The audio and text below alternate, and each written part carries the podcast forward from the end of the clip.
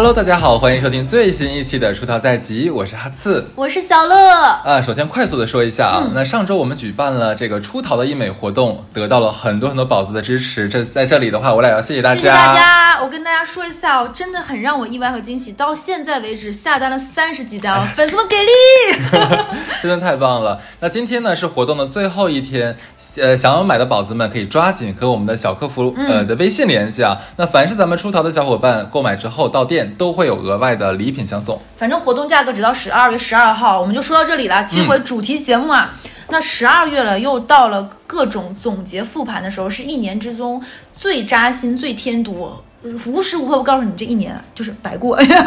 对，先说一下，你比如说各大互联网平台，就咱们平时最爱用的那些 APP，他们就先整活了，开盘点上了。先说说啊，有那种就是，咱先说点简单的。音乐播放 A P P 开始给你出年度歌单了。是这一年你在深夜的几点几分听的哪首歌？最晚那天你单曲循环了某首歌听了多少多少遍？你年度歌单是哪些什么什么什么？就仿佛就是好像很多人很在乎你这一年听了什么歌。你知道每次看到这样的歌单总结，我都会很生气，因为有的时候我就特别想听一些非常土嗨、不上档次的歌曲，来让自己缓解一下内心的小焦虑、小不开心。这个这个跟你平时的那个 B G M 选品可不一致啊！人嘛都有两面性嘛。对，然后你说。我就想偷摸摸干点这种小小小事情啊，结果被他直接捅出来了。他就非得告诉你一声，你没有那么高雅。对，他就非得。然后我那个时候就看了一个很有趣的朋友圈，我一个朋友，他他在他发条朋友圈的图，就是说别晒你的年末歌单了，哥根本就不感兴趣，谁想知道你听的哪几首歌啊？就歌单还好，它只是一种趣味上的。还有一种在上一个程度的烦人的呢，就是你的消费，这一年就是账单就那种的，就比如说你今年在就是。买衣服花了多少钱？在旅行上花多少钱？在生活方式支出上花了多少钱？在吃饭上花多少钱？巴拉巴拉巴拉，然后你就发现我这一年花了这么多钱，嗯，就就会就是感觉就是这个结构也很奇怪，你会觉得很很恐怖。在这个网上恐怖一点是各大银行 APP，他会跟你说你这一年支出多少就算了，他会说你这一年收入多少，就会陷入到一个非常魔幻的情况，就是我这一年的收入完全和我的。支出不匹配呀，就是我赚的钱和我花的钱就不成正。仿佛我花了下辈子的钱，你下三辈子的钱都花了，就是陷入到一种窃喜，就是难道我花的是别人的钱？难道是算错了？难道我超支了他也没发现？就个银行没玩过我，就陷入到这种奇怪的心理，就是赚的永远没有花的多。对对，还有就是这个不算，我觉得最那啥的，我觉得最那啥的是外卖软件外卖软件很很夸张，我有一个同事一年点外卖花了十万块钱。一年光点奶茶花了七千块钱，嗯，就是这种钱有一种什么？其实奶茶这种东西，它不像你买个大件儿，或者是你干了一个大事儿，就是你到一年里盘算盘点你那一年的花销，你都会想起来说，哦，一一二三四五，在这几件事情上花了大钱，比如说买个包，比如说缴了车险，买了买了什么乱七八糟，对吧？嗯，那个大件儿你会记得住，这种就是那种指缝中溜出去的钱。就是一点一滴，每天二三十，每天五六十，刷一下就没了。你以为很少，它其实加起来很吓人。是的，你就会觉得这种钱就很给你添堵。就是我花就花了，你到年底还要告诉我一声。关键花完之后，一就一毛钱用都没有，就咂巴咂巴嘴儿没了，就是那种。然后呢，这都这些都算是你生活上的你那个糟心的。最烦的其实是工作上的，因为工作上到了十二月到什么时候呢？该写年终总结了，该写述职报告了，该写该为了你的年度绩效开始添砖加瓦了，美化了，就是因为你写完了，你的小领导要 copy 你的，你的小领导要不在你的 copy 的基础上发给他的大领导，对不对？这不就是滚雪球式的这种链路的生态链吗？这时候你会发现，我这一年没干什么的，我的关键节点没有交付物，我的 deadline 里没有 deadline，然后我好像也没有公司创造利润和价值，我的定性定量也没有什么。别骂了，太太太刺耳了，这声音就是无时无刻不趴你耳边跟你说，这过去的一年里你成长了吗？你有收获吗？你有成为你更想成为的你自己呢？是不是这一年啥也不是？太过分了，大家快把耳朵堵上，不要听。我们完全这一期不是说这些的。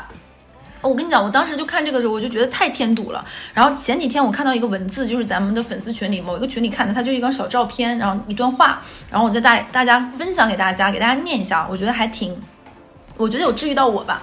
他是这么说的，他说：“我知道到了年底。”互联网上都在进行各种年末的总结，每个人都在回顾今年他收获取得了哪些成就，实现了哪些愿望。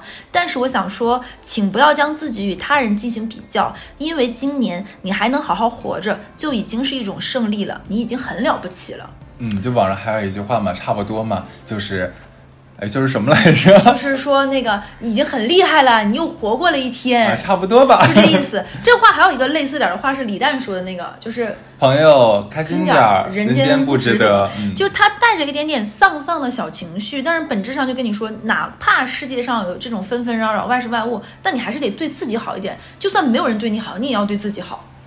所以，我们这一期就是看似悲观，其实就是大家关起门来说点大实话。我们摒弃外面那些纷纷扰扰的声音，不要在这种大环境里就是悲悲伤春秋，就说一些这些不开心的事儿。年底了，我们这一年还有我们在播这期节目的时候，大概不到二十天，这一年就过完了。对，我们先把手里面写总结那个笔放一放，看账单的手也收一收，然后和自己的另一半就是说，这一年咱俩怎么，你也没有什么成长，我也没成长，相互指责。咱又骂人，哪来的另一半？够了，够了。就是我们不要，我们就先停下。我们这一期节目就是给大家做一期心灵马杀鸡，就是把自己当成一个外面是狗叫吗？狗都听不下去，我在这儿。大家可能听不知道能不能录到，外面有几只狗在疯狂的嘶吼，就是在吼我，是不是？就是觉得我说的太过分了。这几个狗刚狂吠。狗说今天白过了，啥也没干。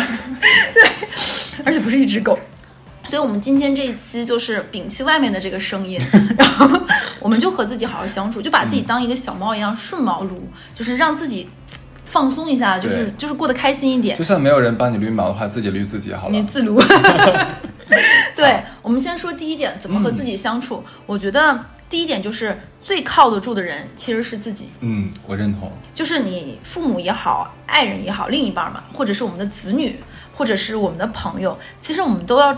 承认一点，就是他们只能陪我们一段时间，或者生命中很长的一段时间，但总归是只能陪你走一程。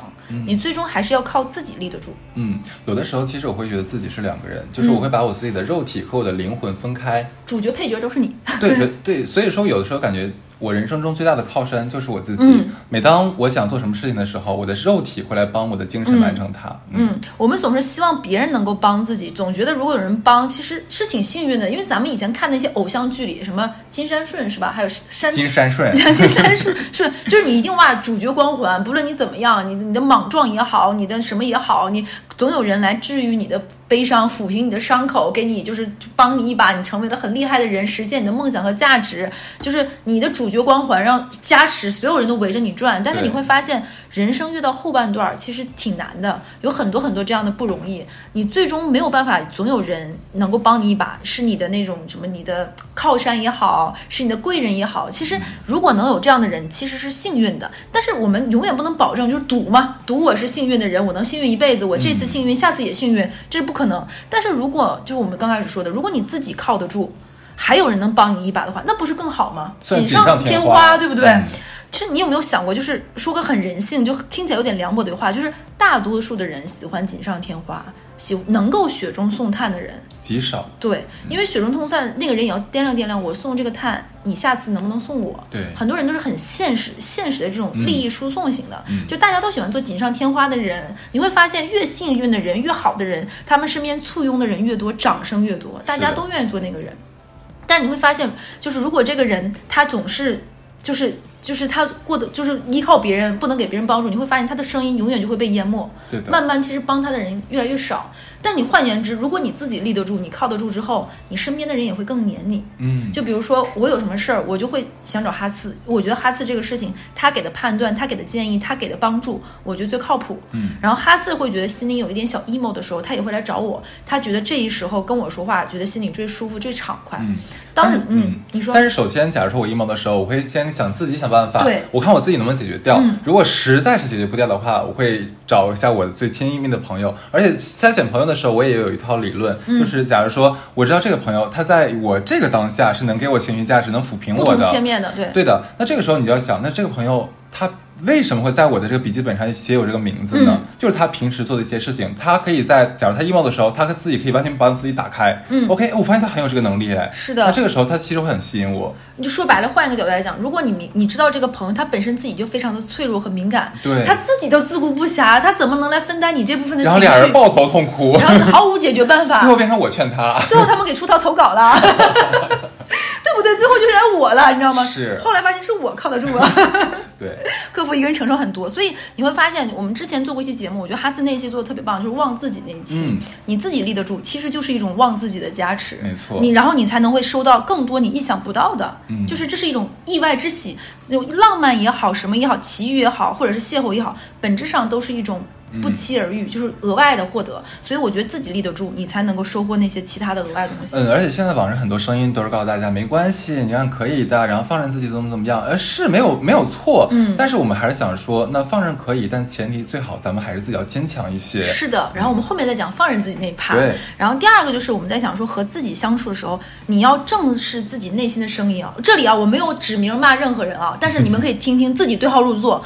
我发现很多人，包括给我们投稿的粉丝，他们有的时候疯起来啊，骗自己啊，他们不骗别人，只骗自己，就他们装到自己都信了。就是你你，如果你骗自己，自己都不知道自己想要什么的时候，你你糊弄自己，你怎么才能直白的表达你的需求？对的你不直白表达自己的需求，你在外面就呃啊支支吾吾，这也不说那也不说，你就就你无内耗嘛。法正确的表达自己的心底的需求，其实别人也不会知道，那你的需求永远不会得到满足。就是比如说，有的人明明就是，比如说这次旅行我不想去，这一刻我不舒服，他不说，他在那个什么，他自己跟自己说，哎呀，其实忍一忍就过去了，没什么。但是你发现这个忍一忍，你自己这个内耗你是过不去的，你心里的那个不舒服、那个疙瘩，你永远那个什么，你还不如坦开的把这件事情讲明白，说，那我觉得今天这个安排我就是觉得有有点不好，或者是有点委屈到我了。可能你的朋友当下挺有点意外，那可能会跟你道歉说啊，哈斯不好意思，今天让你不开心了。那他下次是不是就不会有这样的安排了？是的，他觉得你刚刚那种介绍让我觉得冒犯我，让我觉得心里不舒服了。那下次会不会他就不会这么做了？甚至于说，如果这个朋友你跟他明确提出他下次还这么做做了，你是不是可以拒绝跟这个朋友再交往，或者是掂量掂量，不，这个朋友不值得再交了。嗯，所以你能够正视自己之之正视自己的内心和自己相处好，你会发现自己的敬畏更分明了。你的你的护城河就更牢了，嗯你会发现哦，原来这些东西是我的堡垒。你如果侵犯到的堡垒，让我觉得边界感没有了，那我觉得我不舒服了。你和自己相处的过程中，其实是建立自己的这个护城河。那现在大家不经常讲嘛，说内耗、内耗、内对耗。其实很多内耗就是你自己没有表达清楚你的需求，那别人也不知道，他也不是你肚子里的蛔虫，他又做不到你想要的东西，那你肯定最后自己生闷气。哼，我生闷气，让你自己猜，谁能猜得到，对不你最？难受的是你的乳腺、你的结节，你你你就是你不舒服呀。而且说难听点儿，你都不在乎你自己，你让别人怎么在乎你？你都糊弄你自己了。是的，人家我给大家举个例子吧，好不好？有一次我去一个朋友家，她是一个非常可爱的一个小姑娘，嗯，然后她平常就是那种啊，没关系都可以呀、然后其乐融融的样子。有一天，她就跟我说，她说很烦的是什么呢？就是呃，他们家的。那个叫什么？呃钟点工阿姨、嗯每次进来就是有一个地垫儿嘛，正常我们都在地垫儿上换鞋，对但是那个阿姨永远会踩出地垫儿，就进到地板那个位置换鞋。嗯然后我说：“那你跟他讲不就好了吗？”他说：“这怎么讲也不太好意思说呀。那那这也不是什么大事儿，但是每次踩完之后，其实我是心情不好的。嗯我说：“好。”我说：“他今天来是吗？”他说：“对。”那我我我一会儿你看我表演吧？他说：“好。”那阿姨又来了，然后直接踩完地面了。我说：“阿姨，我说我知道一会儿你会打扫所有的卫生，但是呢，地垫摆在那里就是用来你换鞋的，是咱家这个规矩。”以后呢，你要在这边换鞋，好不好？你现在换完之后，你把鞋拿过去，这件事要记住哦。然后那阿姨说啊，就我你看我我别人没注意对之前不知道这个，我行，我下次知道了，其实就解决了。这个阿姨扫扫扫完地走了之后呢，这个同呃我朋友跟我讲说啊。其实说一句话就完事儿了，对我感觉我心里一颗石头掉下去了，因为我知道在下回下次不会踩了，嗯，就很开心。我说其实就是你一句话的事情，你不要先预设别人怎么想，嗯你要先把自己想要表达的，你自己真的需要的东西说出去。嗯，我举个例子啊，是这世界上有很多人，他可能很强硬，他比你还要强硬，他不想支持你的想法，嗯没关系。假如说就五十对五十好了，你说出去这句话了，百分之五十的人。没有解决你的问题，但是不是你的百分之五十的问题被解决了呢？嗯如果你不说，那百分之一百的问题别人不会 get 到。就是大多数时候呢，你不能够清晰的表达，就是让你人生徒增烦恼。对甚至于如果你能清晰的表达，其实就是一种筛选，能够听得懂你话、听得懂你讲的话的，也是听得进去人话的。说难听点儿，对不对？对这才是一个有效沟通。但是你已经清晰的表达了，对方还能不明白，哎，这时候你就不要内耗了，那是他的问题，不是你的问题。是，这是一种双向的一个，你能听到回音的，就说明是一个有效沟通。所以我觉得和自己相处，你才能明白自己想要什么。就我刚刚说的，有一些人，就比如说你从小为了成为一个别人眼中的这个那个的人，然后你就装成什么样的人，委屈久了，你自己就会一直很难受，你心里那个疙瘩就放不开，嗯你就会让自自己更难受。很多的什么什么女性的很多病都是因为情绪带来的。听说过你这个样子，你就你就可以少受很多病，你就可以健康长寿很多年。对，然后我再说下一点啊，第三个，我觉得如果足够，你如果能够面对自己内心，其实你能干扰，就是你能屏蔽掉外面很多的噪音。嗯就是外面很多声音其实不重要，如果你关注自己内心，你把自己当成你人生的主角了。你你很在乎，就之前不是总有人开玩笑说少一点主角心态，你你这个样子，你只是这个浩瀚宇宙中很小小的一粒沙，你不要总以为你怎么样，你这样呢才会减少一些很多不必要的情绪。我们这个时候就唱个反调，如果你多一点你的主角心态，你面对自己的内心，外面很多那种逼逼唠唠的声音你是听不到的。我为什么会说这一点呢？就是因为我们的听友有很多人会投稿说，呃，那个小乐你好，我是一个什么什么年纪的女生，我想问问你，我跟你年纪差不多大，那其实我现在我一个人过得挺开心的，但是我家里人就逼着我相亲，我怎么办？然后我其实现在挺觉得，如果不相信，别人眼里我是不是个很怪的女的，或者是会觉得会不会觉得我是没人要的，或者是过几年会不会后悔？其实我本质上觉得，如果你明白你现在过得很舒服，并且你已经很合理的规划好，如果你保持现在这个状态，未来是一个什么样的生活，并且这样的生活你是很期待，并且觉得很舒适的，你你有一个明确的清晰路径，知道自己想想要什么。其实那样的话，你就不会觉得那些噪噪音。有人说什么你是老老老处女什么，你会想说，哎，有什么的？你我我我老姑娘的时候，我过得是不是也很开心？对然后当我年纪很大的时候，我没人要，哎，我自己留了足够的钱，我可以快快乐乐、舒舒服服的生活。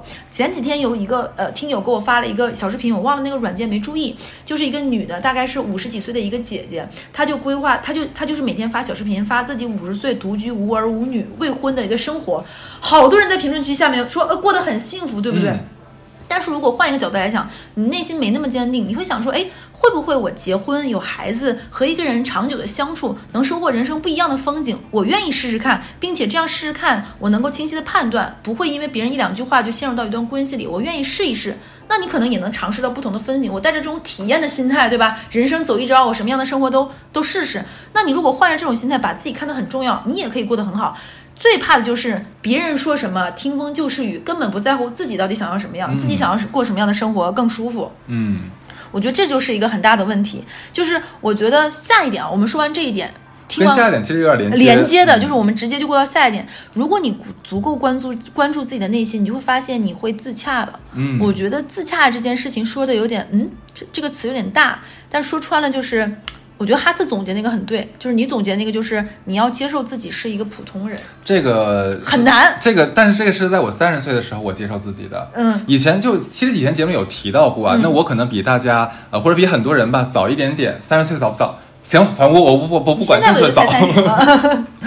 对，就有以前我会觉得说我自己无所不能，我一定可以当上 CEO，、我一定可以走上人生巅峰的。嗯我会觉得自己踌躇满志，我有无限的可能性。嗯，但是当你真的在社会里面摸摸爬滚打很久之后，吃了一些你会发现路人是有边界的，我们的能力是有边界的，我们所遇到的机会，我们的运气都是有边界的，它不一定能完成你对自己的一些幻想。嗯对，那就我三十呃，听我们节目的老的听众应该知道，那我三十岁那一年就离开了公司，离开了职场，就回到自己家里面了。让我十分嫉做自。媒体啊，也 也不至于了。对我，我我有一天我就想说，哎，我要不要继续焦虑下去？就是我现在感觉我身边的人还在公司里面，他们可能有继续上升的可能性，而我现在等于说是完全停滞了，我不能再走的那条路了。嗯我该怎么办？我何去何从？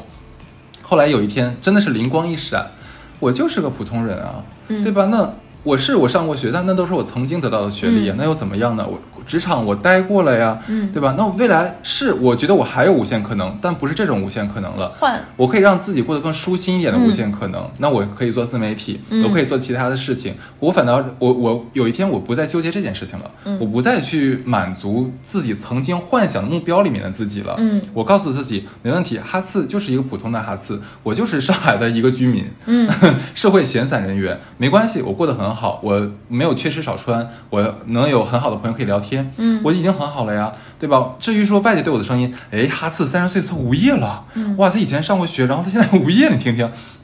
那又怎么办？你说去呗，我大不了我不理你，可不可以？我自己过我自己的日子就好了呀。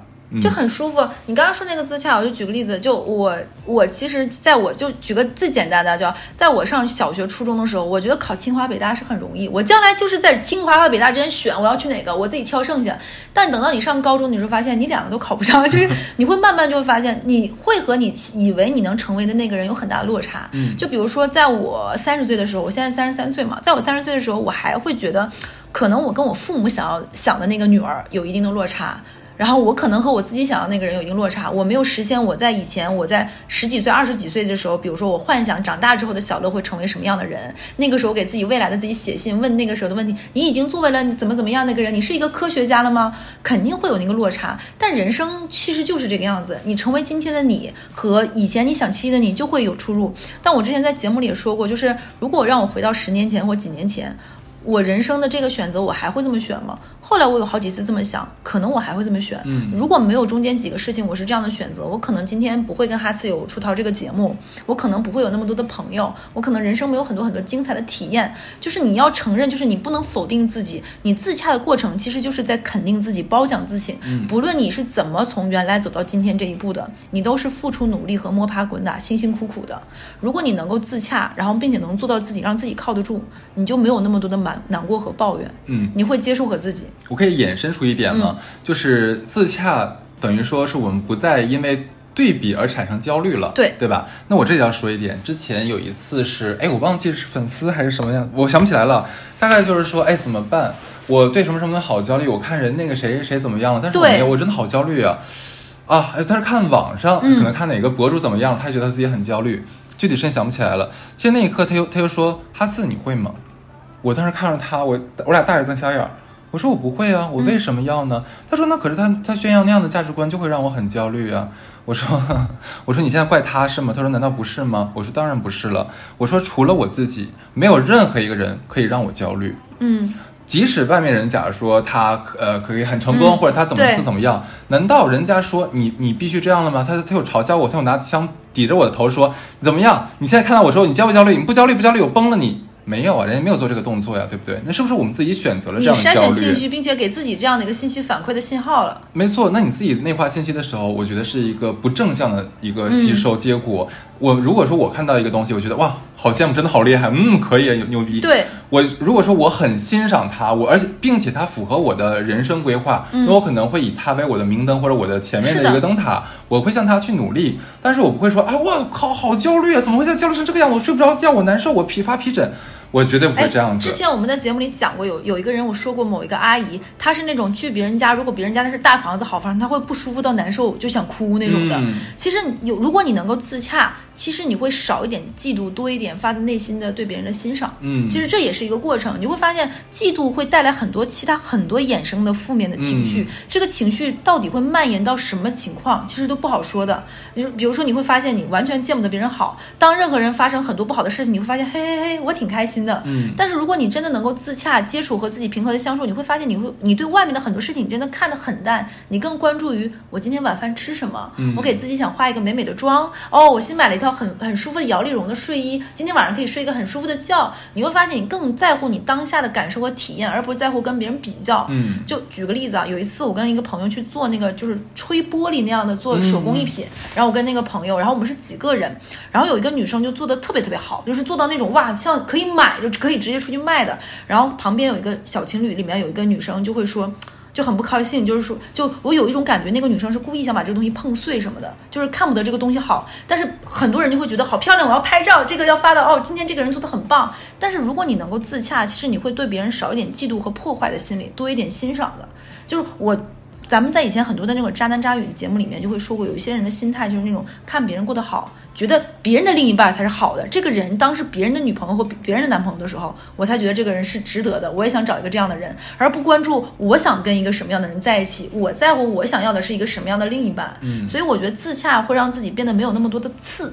就是减少脆弱，对减少 我们想不必要反的脆弱我们希望我们的听众能听我们这期节目的朋友们能坚真的要坚强起来，嗯不要那么的玻璃心一些。就是你像刚刚哈斯，我觉得挺让我感动的一点，就是他很分享，就是他也听到了一些很不好的声音，我觉得那些声音非常的不礼貌。嗯，但是就像哈斯说的，那些不礼貌的声音跟我们有什么关系呢？对啊，他说他哎，你看他觉得听我的声音，或者我看我的说的一些话，他觉得非常的难受或者不开心，然后他反过来攻击我。他其实他攻击不到我，是他自己的难受。所以朋友们，你何必呢？就我对讲那那些朋友们说，你何何必呢？像听我的声音，或者我的确我们的想法肯定会有不一样的地方，是的，很正常。全中国就有十四亿人口，每个人接受的教育、我们的生长背景都不一样，嗯，对一件事情的看法，那当然是千姿百态的了。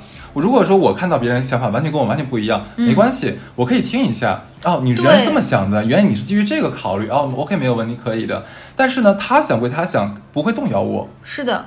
就是只有你当你立场足够坚定，旁边的声音你只能作为你的建议，或者是哦听一听就可以了。补充我看东西的视角。对，就是你不会在，就像你推送信息流的新闻，你如果只是点我爱看，我喜欢，你会永远你会发现你的信息茧房越来越重，你的壁垒越来越宽。但是如果你内心足够笃定，但是多听一些声音，其实在切换不同的切面，嗯，然后你会看到不同的信息，所以我觉得自洽真的非常重要。对，所以不要再什么什么叉叉焦虑叉叉焦虑了，这个焦虑不是人家给你的，是咱们自己给自己的，千万不要对自己不好。还有就是说，自洽并不是让你觉得我就是一个 loser，不是这个意思啊，绝对不是这个意思。自洽只是让你和自己和平相处。我很好，只是我们不同而已。对，所以说不是刚刚说那个意思哦，大家。然后我们接着再下一点啊，说完前几个，我们再想说。如果能跟自己好好的相处，其实是一个尊重自己欲望的一个过程。而且，只有你尊重自己的欲望，顺着自己的人性来，适当偶尔的小小的放纵自己，你才能过得更舒服。嗯，就是我们上上面哪期节目讲职场那期，就说很多职场剧特别假，就是那些男主女主就是那种特别的。就是没有人性，就是一定要是善良的考楷模，一定要人人都爱，原谅所有伤害过他的他，原谅每一次就是那种什么，就是无限的，就是伟大，然后能够原谅前妻前夫的出轨，能够怎么怎么样，把我家产都通光，我还能够重振旗鼓再来，并且和一切和解，然后感谢每一次的伤害，我觉得没有必要。嗯，我觉得尊重自己的欲望，并且对于那些没有必要的人的伤害，你可以不理不听，你不原谅，我觉得不原谅可以，并且要有高配得感。嗯，你就会觉得，就是我其实是值得很好。我偶尔比如说想买个小贵点的东西，鼓励自己，想要干点什么事情，不要总觉得，哎呀，是不是？我我就跟大家讲一个让我感受最深的事情。我我自己插播自己一下，我有一个亲戚是我一个阿姨，她是那种东北的女人都喜欢买貂嘛，就是这这个是实话，就每个东北女人都会有一个貂，不论这个貂是便宜的还是贵的。我那个阿姨家里条件不差，但她从来舍不得给自己买个貂，她会觉得这么好的衣裳。自己没有场合穿，自己不用，他是真的这么觉得的。甚至于家里，比如有饭，正常的饭他不吃，他一定要吃这顿饭剩下的下一顿饭。就比如说一三口之家吃饭。呃，孩子跟老公吃新鲜的，这顿饭是剩的。他下一顿做新鲜的，他们吃，自己吃剩下的。他觉得自己凑合凑合，反正饭都一样，他就吃那个剩饭就行了。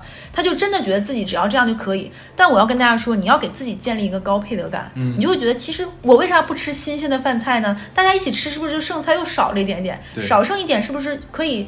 下次下次，比如说扔掉，换换个角度来讲，或者是说大家一起吃点剩菜，都吃掉，都能吃点新鲜的。为什么老老让自己委屈自己呢？让自己觉得我可以过得好一点，可以舒服一点，可以给自己偶尔买个小奖品，开心一点。人就活这一辈子，我对自己好一点，能怎么样呢？我我沿着你的话来说啊，就高配得感，尤其是最简单的一个呃动作是什么呢？就是给自己买自己真的想要的，或甚至可以贵一点的东西。为什么？我觉得这个是可以给你一个非常正向的自我呃感觉良好的一个一个结果的啊，鼓励自己的结果啊。例如说，像我之前也也是一个朋友，他其实他赚的不少的，嗯，他一个月大几万的赚，嗯，他是个销售，但是啊，他像送客户礼物啊，送身边朋友礼物的时候，出手非常的阔绰，嗯，他几千块钱的东西啊，他都拿的就买了就送给朋友。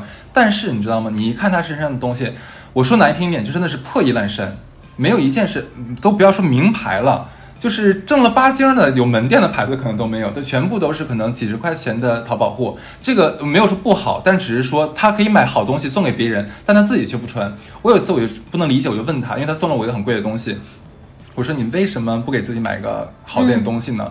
他说：“哎呀，我随便了，我这反正习惯了嘛，就一穿有衣服穿就可以了，对吧？但是朋友们，我希望哎朋友们开心，对不对？我这样赚了钱不是给朋友花的吗？这就是个友谊大怨种啊！这是一个 对，嗯，但是他是人很好了，不要骂他了。我没有骂他，我就觉得他应该对自己好一点。我的意思是，是的。然后我就发现，他有跟我讲了，有一次他跟我讲了一个小点是什么呢？他就说我会送给别人很贵的东西，但是呢，别人送我的时候，他不会送我很贵的。好难过哦，这样。对，然后我说，我说那我给你讲几句扎心的话，我不知道你看你你听完之后感觉对不对啊？嗯，因为你自己用的都是不好的，其实你就没有很好的对待自己。嗯换句话说，你没有很好的尊重自己。要爱自己。你没有尊重自己的话，你如何赢得别人的尊重呢？是的呀而且你每次都把好的东西贡献给别人，奉献给别人，那别人会觉得说，哦，他在高位，你在低位。尤你们其看到不是一个平等的关系。是的，即使说其实你们实际上是平等的，但是你一直以这样的姿态，会不会让别人就带引号的看不起你，或者就是有点觉得拿你不当回事儿了呢？因为对方可能觉得，就算我不给你同样的回馈，你还会一直这样给我输出，我哎犯不着。反正你就买那个三十块钱的衣服，对吧？那我给你买贵了，你又不穿，你也不懂你可说不定你就送别人，那我还不如就给你买五十块钱的衣服穿上得了吧？嗯，对。然后他那一刻，他若有所所思看了我一会儿，他说是因为这个东西吗？我没有对自己好，我觉得我对自己挺好的呀。我说那你就慢慢来。对自己再好一点，我们下次试一试买一点点百块的衣服。来就是我觉得这个这个事情是这个样子，你慢慢慢慢建立这种高配得感，让自己取悦一次，真正愉悦一次是非常有必要的。你刚刚说那个，我也有一个朋友，他很能赚钱，他给自己点外卖永远不会超过三十块，嗯，就永远给自己吃最便宜最便宜的东西。然后我说这个东西你。你可能你没必要，你赚那么多钱，一个月大几万，你何必呢？你吃顿好的怎么样？他说都一样，都是饭，都是菜。直到他有一次点了一个，就是我觉得那东西根本就只能叫做饱腹的食物，嗯然后他就硬吃，然后坏肚子，得了肠炎，直接去了医院。花多少钱？那咱就不说了，我说是不是有点没有必要嗯了？我说是不是人适当的就可以？而且我跟他说，总吃外卖也不好嘛，还是要健康的饮食规律的那种。就有的钱没有必要省，对自己好一点。然后我说，比如说你就去做一个全面的检查，看看到底有没有什么问题，该花的这些钱还是要花的。所以我觉得跟大家说，就是你能够尊重自己，适当的放纵。其实你爱自己好一点，就像哈斯说的，别人也会对你好一点。对，就换换言之，当别人看到哦，原来你，比如说你用的是是什么样，可能这话有点功利说的，你用的是一个什么样的东西，那我是不是也要想一想，我给你买这个东西是不是呃失不是礼，合不合理对，是不是有点冒犯，或者是你可能对嗯会让你觉得我没有尊重你，这就是一个平等的关系。就是我觉得有的时候呢，适当的，比如说我如果很喜欢一个人，我举个例子，我也会给他买一个可能有点华而不实，可能有点隆重，可能有点那个什么，没有那么强的实用性，是因为我就是想让这个事情让对方开心。嗯那将心比心，如果一个人也在乎你、也爱你，你们是一件对的、健康的关系，他也会想让这么让你开心的。嗯那关系之间不就是这个样子？你给我，我给你，你中有我，中有你，才能更好吗？如果只是单向输出，那 你不就是怨种吗？对，那我觉得借着节目啊，我想跟我的一位朋友说，他应该会听我的节目，就是因为上次我们一起去逛了浦西的一个集合店啊，然后你当时拿着一个很漂亮的烛台，然后你自己舍不得买，但是呢，你随手又买了一个更贵的东西送给了你的呃好朋友。我当时对你说的那句话，其实跟今天的话是一样的。我希望你能先把自己喜欢的东西买给自己，然后有余钱的时候再买东西送给别人。别人的东西永远都不要比自己的用的东西好。就给给自己买东西啊，我的意思是说，嗯哎，你这个真的很有寓意。他买的是烛台，他人生就想做个蜡烛嘛，照亮别人，燃烧自己。我觉得他这个真的是，我当下有劝他，但是他还是没有听。就是这种节目，就跟咱们听以前做那个渣男渣女的绿哥一样，就是。亲者痛，仇仇者快，就是何必呢？所以还是要爱自己。就是如果你真的是一个不在乎的人，也不会跟我们讲这件事，也不会有委屈。问题就在于大多数人明明自己心里在乎，心里已经扎的那个小玻璃渣子了，然后可能就是散弹枪啪击中了，全都是碎玻璃渣，然后自己在那忍着，还强颜欢笑说：“我没事，我很好。”其实他对我也挺好的。这个三十块钱外卖我可以吃，这个破衣服我愿意接受。然后咬打碎牙往嘴里咽，然后自己明明心里很难受很难受的。我们说给的是这些人听的，是那他们也要说别骂了，别骂了。这没期不是有骂，这期不是过得好。对，我们其实就是想让你过得好。就是如果其实你今天这一期，我们抛开那些经济上各方面的年终总结，我们就总结这这一年，我们有没有做几件让自己真正开心的事儿，是真真正正给自己舒服愉快的事情，我们去做这几个事儿。而且这一年还有二十二十多天，我们其实就可以试着想，甚至于可以在这个过程中理清一些不健康的关系，嗯理清一些让自己心里觉得不舒服的关系。其实我觉得都是有必要的。是我觉得这也是一种成长。这就引出了下一个话题了，就是我们要允许自己可以放一个肉体上面或者心灵上面的假。对肉体上包括说我的工作，嗯我是不是可以？哇，最近真的太累了，真的每天要那么多表，那么多东西要搞，烦死你我了。看着我的眼睛说，我对我就是在跟你说呀。这刚才呢，我是在通过我们的电波，是说我有另外一个朋友，我这句话现在是跟你说的啊。你就已经看对着我的脸每说，天要半夜下班，是不是可以给自己找个小半天假？说我请个假，我哪怕我回家工作都可以，我可以懒懒的穿着我舒服的丝绸的睡衣，是吧？在我的那个啊高支出的这个被窝里面待着，然后工作，我可以让自己放松一点点。然后呢，心灵上面，其实我想说，是不是给一段嗯感觉好累好累的关系放一个假，或者说是给我最近的一段不是让我很欣赏的心情放一个假？嗯呃，一个一个来讲，一段关系，呃，也还是我自己，以我自己为例，我我的确有这样一个朋友，他最近可能有些他人生上面的失控，嗯，我会感觉在跟他沟通的时候会有一些吃力，甚至有一些很多负能量的传输。按理说他可能是一个半月见我一次，但是他最近的一个半月的时候，他就找我，然后我说，嗯，我有事情，我见不了你。嗯他说那明天可不可以？我说明天我也有事情。他说那周末行不行？我说周末的话我也安排出去了。他说怎么见你这么难呢？我说为什么我会连续拒绝你三次？你要不要想一下？呃，你很直接，要直接表明自己的需求。然后他说怎么了呢？我说没有怎么了。我说我希望你可以好好的轻松一下，好好放松一下，可以自己独处一下，给自己想一想最近的一些事情。我相信你可以处理好。嗯处理好了，咱们俩好好吃一顿，我请你喝酒。对，然后其实我是想说，如果我因为我最近我也很忙很累，本来我就不是一个非常健全的一个人格的去见他，其实他在过程中很多负能量，我会受不了的。甚至于你也没有办法好好倾听，所以即使说我们关系很好，嗯但是呢，这段关系我知道，如果最近见是不良的，嗯那么我也要给这段关系放一个假，嗯没关系，最近不见死不了，没事儿，我们下个月还是可以见的，对不对？没关系啊，再好又怎么样？直接表达你的需求，对方也会理解。如果对方真的跟你是好朋友的话，他会理解你，这是其一。其二的话是给一段心情放一个假。我十一月份的时候，因为 不好意思，那段时间广告有点有点多哈，然后就很，其实那段时间是密集接触了很多很多的客户啊，怎么样，我就非常的身心俱疲。每天我俩就等于是乙方嘛，每天要处理很多很多的事情，然后有很多的需求要去处理，我就再加再加上那段时间我的身体也出现问题嘛，我眼睛看不清楚了，忽然间，然后我就想说，哎，感觉自己每天都。挺绷着的，挺绷着的，然后会有一个小临界点，然后想哭呢又哭不太出来，就很奇怪，又感觉没有到哭的那个程度，但是很想发泄嗯就是，累着了，我觉得。就是累着了。但是其实你这东西你跟谁说呢？就是你该做这个事情，对没有问题。那你累，那是你自己的承受能，我自己承受能力不行，那我只能怪我自己，对吧？然后我想说，这个心情是不行的。虽然我今那天我就想，虽然今天晚上我有很多事情要做，我可能半夜我还要给客户返一个稿子，我不返了。嗯我跟人说一下，今天晚上有急事情，我今天明天明天没有问题，就是不会拖进度的，不差这一宿，对吧？然后那天晚上我就自己骑着那个共享单车，我自己没有自行车啊，我就骑着共享单车，我大半夜的我就出去转转圈儿，我转了好几里地，很开心，我什么都不想。因为现在上海的梧桐树都已经是有点发红了，红对，黄黄，黄中变红，很漂亮的。